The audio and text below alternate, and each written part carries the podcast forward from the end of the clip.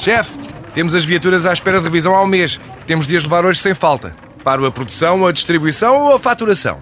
Cuide da sua empresa, que a Renault cuida das suas viaturas. Com o serviço Renault Pro Mais exclusivo para profissionais, conte com uma equipa especializada que lhe oferece soluções à medida do seu negócio e serviços como recolha e entrega de veículos para manutenção, horários de oficina alargados, serviços rápidos sem marcação e muito mais. Renault Pro Mais, ao seu lado para fazer a sua empresa crescer mais.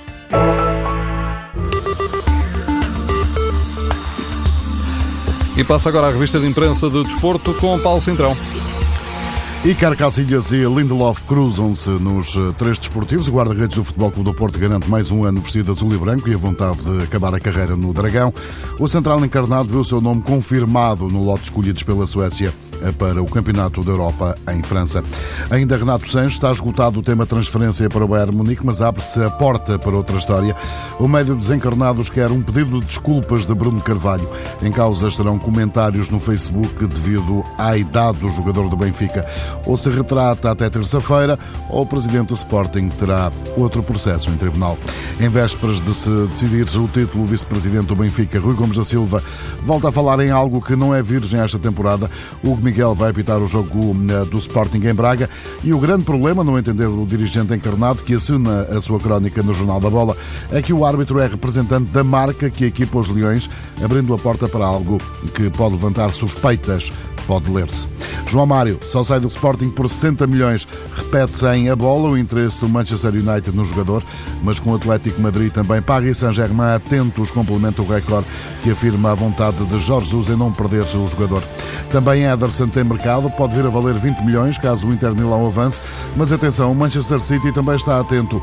O jornal O Jogo recorda que Pepe Guardiola afirmou que aquele pé esquerdo do brasileiro vale ouro.